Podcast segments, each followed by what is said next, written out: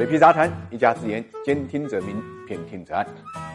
董明珠造车呢，一开始就是一波三折。最初呢是格力电器啊想要收购珠海银隆的，但是呢由于小股东的反对，议案呢就没有通过。董明珠一气之下决定自己投资。那他怎么投的呢？他实际上是抵押了格力电器的股票，自己掏了十个亿投的。正好过去两年啊是大蓝筹的行情，所以格力的股票呢一路上涨，就为董明珠呢投资珠海银隆呢提供了便捷。再加上董明珠又拉上了王健林跟刘强东，一时间董明珠造车呢成为当时的轰动性的新闻，成了。一个网红现象，但是仅仅两年时间，双方到了不可开交的地步。董明珠呢告原来大股东呢魏银昌呢和高管呢侵吞公司的资产，大概有十个亿左右。魏银昌呢也反过来告董明珠伤害大股东的利益，因为现在呢珠海银隆的董事长跟总裁呢已经换成了董明珠方面的人。其实呢两年中间呢他们也是有蜜月期的，蜜月期的时候呢高速扩张，珠海银隆拿到到了董明珠的投资之后啊，在全国各地呢大。概扩建了十一个产业园，投资呢号称达到八百亿左右，要形成了十万辆左右新能源车规模。但是两年中间的政策呢也发生了很大变化，就是政府的补贴形式呢发生了重大变化。过去啊，只要有车，只有能拿到补贴。现在呢，为了打击新能源车行业的骗保现象，政府的补贴呢做了很大的调整，不光是要售车成功，而且呢。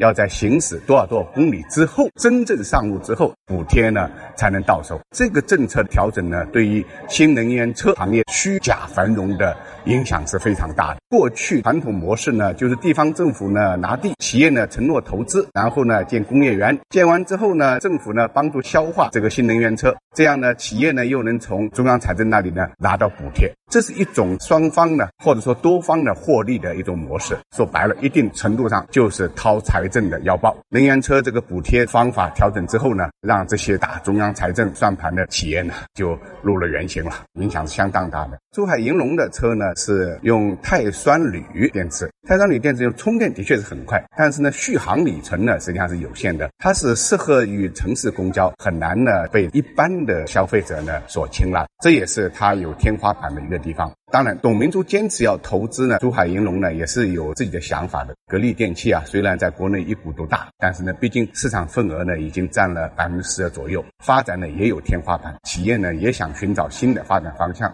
所以从这个角度讲，董大姐的投资方向是没有错的，选择的合作对象恐怕还是有一些问题，尤其是当市场风云突变的时候，政策环境变化了的时候，有意的小船就这么说翻就翻了。